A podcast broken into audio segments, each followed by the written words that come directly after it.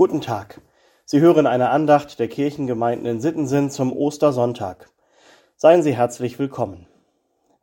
Liebe Hörerinnen, lieber Hörer, der Herr ist auferstanden. Er ist wahrhaftig auferstanden. Halleluja. Mit diesem alten Gruß wünsche ich Ihnen, wünsche ich dir frohe Ostern.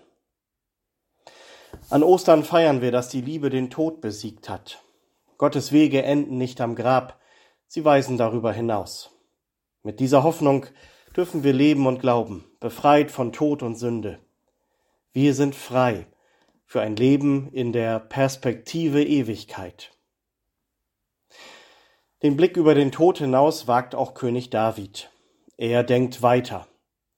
Kurz vor seinem Tod möchte er noch dafür Sorge tragen, dass die Weichen für seinen Nachfolger Salomo richtig gestellt sind. Dass der als König weiß, wonach er sich zu richten hat. So erzählt es die Tageslosung für heute aus dem ersten Buch der Könige. Es kam die Zeit, da David sterben sollte, und er gebot Salomo seinem Sohn, ich gehe den Weg aller Welt, du aber sei stark. Halte, was der Herr dein Gott zu halten geboten hat. David gibt seinem Sohn die Richtung vor.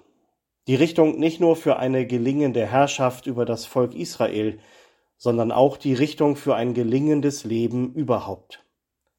Halte, was Gott geboten hat. Das soll Bestand haben zu allen Zeiten. Haltet, was Gott geboten hat. Daran hat ja auch Jesus die Menschen seiner Zeit immer wieder erinnert. In allen seinen Predigten und Gleichnissen war er ganz und gar die Stimme seines Vaters in dieser Welt. In ihm haben die Menschen Gott selber gesehen. Durch ihn hat Gott ein Gesicht bekommen, einen Mund, Hände und Füße. Was hat Gott denn eigentlich geboten? Mit dem Evangelisten Johannes kann man das in einem Wort beantworten. Liebe. Die Liebe ist die, der Dreh- und Angelpunkt der Botschaft Jesu. So steht es da zum Beispiel. Ein neues Gebot gebe ich euch, dass ihr euch untereinander liebt, wie ich euch geliebt habe damit auch ihr einander lieb habt. Daran wird jedermann erkennen, dass ihr meine Jünger seid, wenn ihr Liebe untereinander habt. Oder, das ist mein Gebot, dass ihr einander liebt, wie ich euch liebe. Niemand hat größere Liebe als die, dass er sein Leben lässt für seine Freunde. Was mögen die Jünger Jesu nun in der Zeit zwischen Tod und Auferstehung gedacht haben? War es doch nichts mit dieser Botschaft?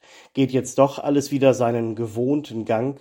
Ist das das Aus für die Liebe Gottes in dieser Welt? Erst mit der Auferstehung beginnen sie das nach und nach zu verstehen. Dieser Tod am Kreuz, das war das sichtbarste Zeichen für die Liebe Gottes. Mehr konnte er nicht geben. So sehr hat Gott die Welt geliebt, dass er seinen eingeborenen Sohn gab, auf dass alle, die an ihn glauben, nicht verloren werden, sondern das ewige Leben haben. Und nun sind sie es, die die Botschaft von der Liebe Gottes in dieser Welt weitergeben sollen. Mit diesem Auftrag stattet der auferstandene Christus sie aus.